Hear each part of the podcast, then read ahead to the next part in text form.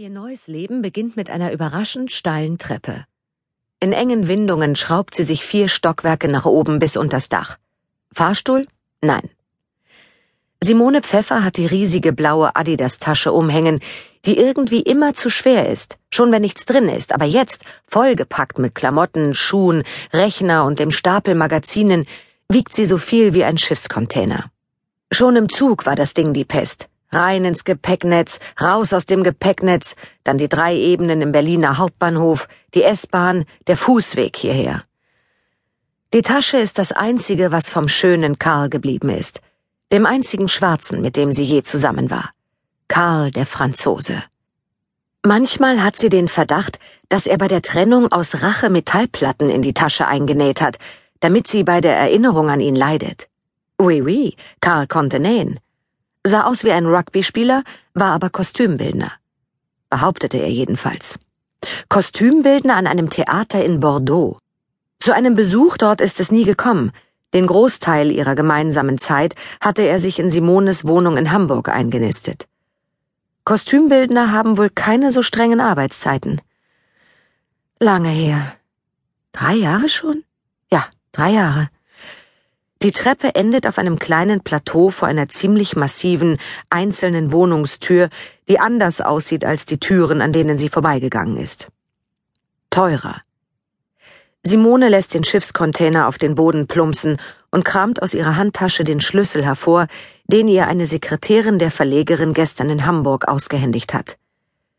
Es ist klein dort, aber sehr nett, hat diese Sekretärin gesagt und schnell hinzugefügt, heißt es. Sie darf diese Verlagswohnung sicher nicht kennen oder es sich jedenfalls nicht anmerken lassen, falls doch.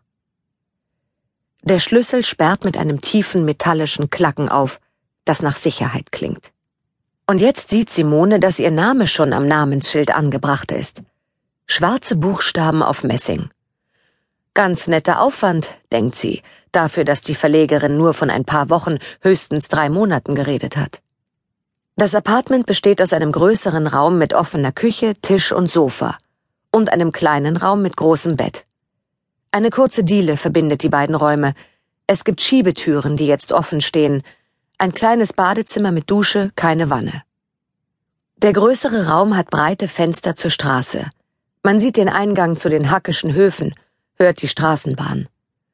Das Schlafzimmer hat eine kleine Terrasse nach hinten raus. Man blickt über Dächer auf eine Kirche.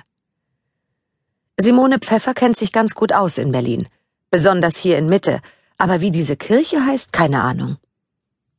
Es ist ein überraschend schöner Tag, ein Geschenk am Anfang des Monats Februar. Nachmittag, die Sonne steht tief. Simone holt aus der Adidas-Tasche die Magazine, aus ihrem dunkelblauen Parker eine Schachtel Lucky Strike und setzt sich auf die Holzliege, die auf der Terrasse steht. Drei Wochen lang hat sie keine einzige Zigarette geraucht, aber jetzt ist einfach alles zu aufregend.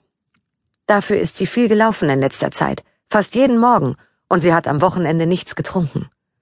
Das war nicht leicht, weil Lilly und Sven sie in Hamburg besucht haben. Simone zündet die Zigarette an, bläst den Rauch Richtung Geländer, auf dem eine Taube sitzt. Der Rauch stört sie nicht. Die Magazine. Die letzten zwölf Ausgaben der Zeitschrift Holly. Ein ganzes Jahr Holly liegt da vor ihr und gleich auf der ersten Seite nach dem Cover lächelt immer die Chefredakteurin. Nicht nur ein Gesicht wie bei anderen Zeitschriften. Man hat Annika Stassen immer szenisch fotografiert. Im Frühjahr auf dem Fahrrad, im Dezember in der Küche beim Backen von Weihnachtsplätzchen, mal am Rednerpult bei einer politischen Konferenz, im Sommer mit einem Cocktail am Pool. Es sind gute Fotos, findet Simone. Moderne Anschnitte, gutes Licht. Und Frau Stassen sieht gut aus. Das Bild ist natürlich etwas bearbeitet, klar, sie ist Mitte 40, wirkt aber wie Anfang 30. Eine blonde Frau mit einem sympathischen Lächeln. Simone starrt seit Tagen auf diese Bilder. Ihre Freundin Lilly hatte mal mit Annika Stassen zu tun. Alle sind begeistert von ihr, hat sie gesagt. Ich nicht so. Ich finde die Tante ganz schön schwierig. Der Job ist alles für die, sehr machtbewusst. Lilly hat noch gesagt, sie würde sich an Simones Stelle nicht zu sehr zurechtmachen. Lieber bisschen unscheinbar bleiben. Noch drei Stunden. Dann wird sie Annika Stassen kennenlernen. Sie drückt die Zigarette auf den Steinfliesen.